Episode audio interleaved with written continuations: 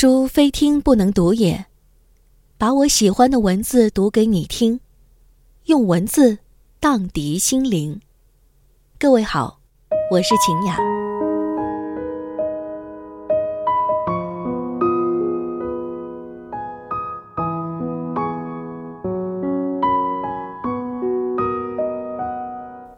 有些路啊，只能一个人走。华安上小学第一天，我和他手牵着手，穿过好几条街，到维多利亚小学。九月初，家家户户院子里的苹果和梨树都缀满了拳头大小的果子，枝丫因为负重而沉沉下垂，跃出了树篱，勾到过路行人的头发。很多很多的孩子，在操场上等候上课的第一声铃响。小小的手圈在爸爸的、妈妈的手心里，怯怯的眼神打量着周遭。他们是幼儿园的毕业生，但是他们还不知道一个定律：一件事情的毕业，永远是另一件事情的开启。铃声一响，顿时人影错杂。奔向不同的方向，但是在那么多穿梭纷乱的人群里，我无比清楚地看着自己孩子的背影，就好像在一百个婴儿同时哭声大作时，你依旧能够准确听出自己那一个的位置。华安背着一个五颜六色的书包往前走。但是他不断的回头，好像穿越一条无边无际的时空长河。他的视线和我凝望的眼光，隔空交汇。我看着他瘦小的背影，消失在门里。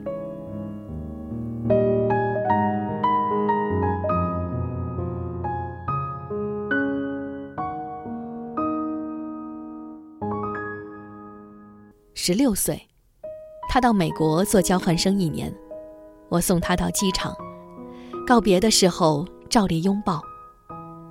我的头只能贴到他的胸口，好像抱住了长颈鹿的脚。他很明显的在勉强忍受母亲的深情。他在长长的行列里等候护照检验，我就站在外面，用眼睛跟着他的背影。一寸一寸地往前挪，终于轮到他，在海关窗口停留片刻，然后拿回护照，闪入一扇门，疏忽不见。我一直在等候，等候他消失前的回头一瞥，但是他没有，一次都没有。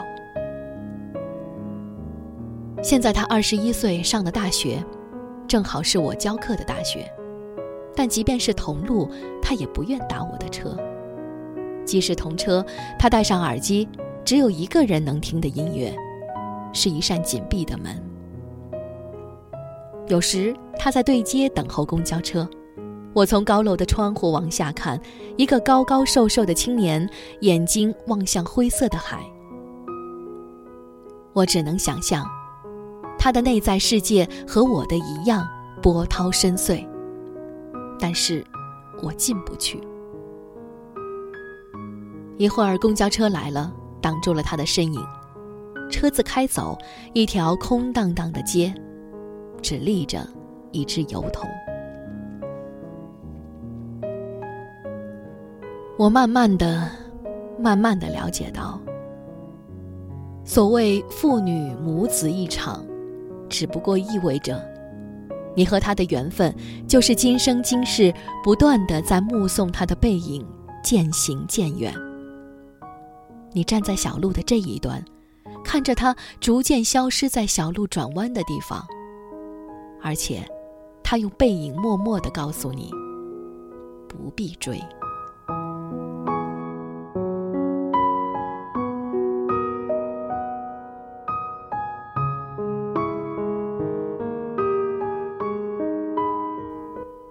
我慢慢的、慢慢的意识到，我的落寂，仿佛和另一个背影有关。博士学位读完之后，我回台湾教书。到大学报到的第一天，父亲用他那辆运送饲料的廉价小货车长途送我。到了，我才发觉，他没开到大学正门口，而是停在侧门的窄巷边。卸下行李之后，他爬回车内，准备回去。明明启动了引擎，却又摇下车窗，头伸出来说：“女儿。”爸爸觉得很对不起你，这种车子实在不是送大学教授的车子。我看着他的小货车小心的倒车，然后噗噗的驶出巷口，留下一团黑烟，直到车子转弯看不见了，我还站在那里，一口皮箱前。每个礼拜到医院去看他，是十几年后的时光了。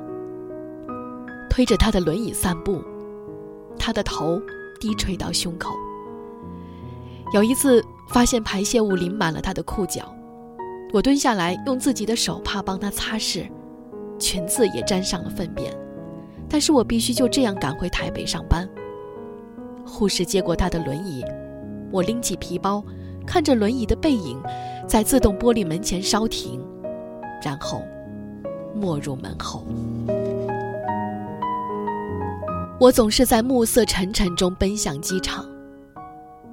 火葬场的炉门前，棺木是一只巨大而沉重的抽屉，缓缓向前滑行。没有想到可以站得那么近，距离炉门也不过五米。雨丝被风吹斜，飘进长廊内。我掠开雨湿了前额的头发，深深。深深的凝望，希望记得这最后一次的目送。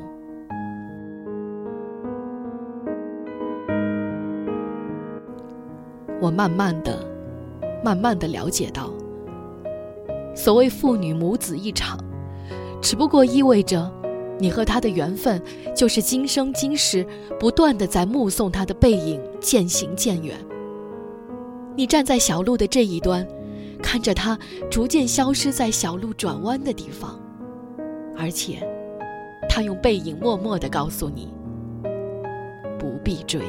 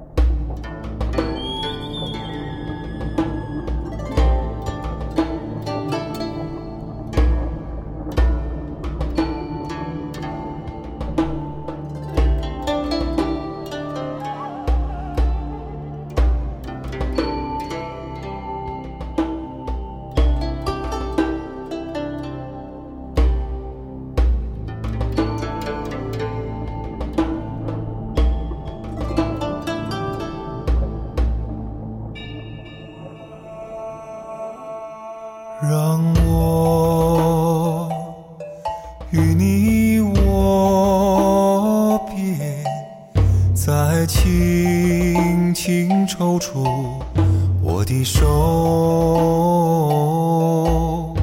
直到思念从此生根，华念从此停顿。